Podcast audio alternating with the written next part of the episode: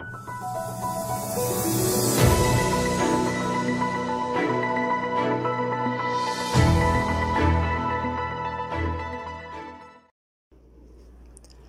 Hola internautas de Proceso Digital, les saluda Lilian Bonilla y les pido me acompañen en el podcast de hoy que titulamos Corrupción, incertidumbre y falta de reglas claras ahuyenta inversión de Estados Unidos de Honduras.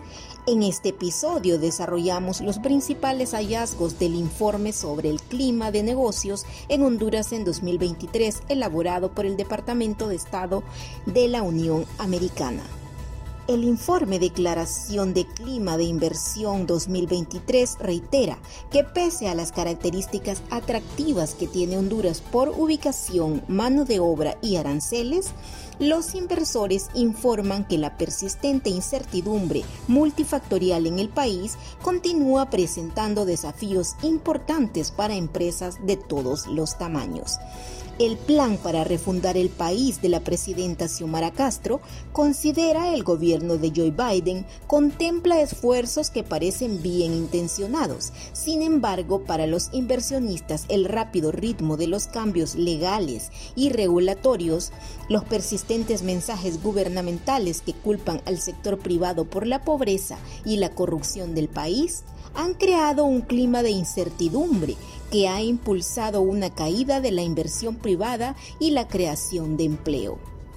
Las más de 200 empresas estadounidenses que operan en Honduras han informado a la Embajada de Estados Unidos en Tegucigalpa interrupciones significativas debido a políticas gubernamentales.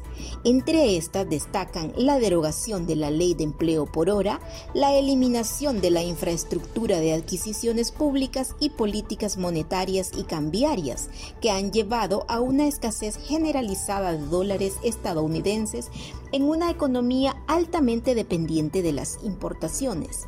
La Declaración de Clima de Inversión 2023 hace referencia a las invasiones armadas y frecuentemente violentas de tierras de propiedad privada. Están cada vez más extendidas en todo Honduras. También expresa preocupación porque la Ley de Energía de mayo de 2022 contiene disposiciones que autorizan al gobierno de Honduras a rescindir contratos o adquirir plantas de energía por un precio justo indefinido. El informe también observa la incertidumbre generada por los mensajes de gobierno sobre el comercio internacional. El gobierno de Biden menciona en este análisis las consecuencias luego de que Castro decidiera reconocer a China continental en marzo de 2023. También el Departamento de Estado refiere que, en teoría, el sistema judicial funciona independientemente del Ejecutivo, pero apunta seguidamente a que el Congreso Nacional eligió recientemente como presidenta de la Corte Suprema de Justicia a un pariente de Xiomara Castro, mientras los otros magistrados fueron repartidos entre los tres principales partidos políticos. El Departamento de Estado de Estados Unidos indica que los índices de delincuencia y violencia siguen siendo elevados y añaden costos y desincentivos a las inversiones. También Honduras se ve como punto de tránsito para la cocaína y otros narcóticos en ruta hacia Estados Unidos y Europa pero reconoce que pese a la persistente violencia, Honduras ha reducido los homicidios a menos de 40 por cada 100.000 habitantes.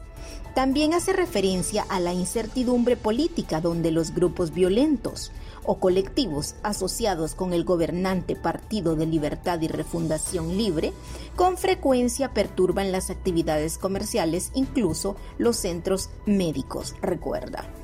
Este informe dice que a pesar de todos estos desafíos, todavía existen lucrativas oportunidades comerciales y de inversión en Honduras y muchas multinacionales están ampliando su presencia en el país. La corrupción, la incertidumbre, la falta de reglas claras, así como un Estado de Derecho inadecuado y el deterioro de la infraestructura, ahuyentan las inversiones, concluye el informe sobre el clima de negocios en Honduras en 2023 que elaboró el Departamento de Estado de Estados Unidos. Agradezco su atención y les invito a estar pendientes de una próxima edición podcast en proceso digital.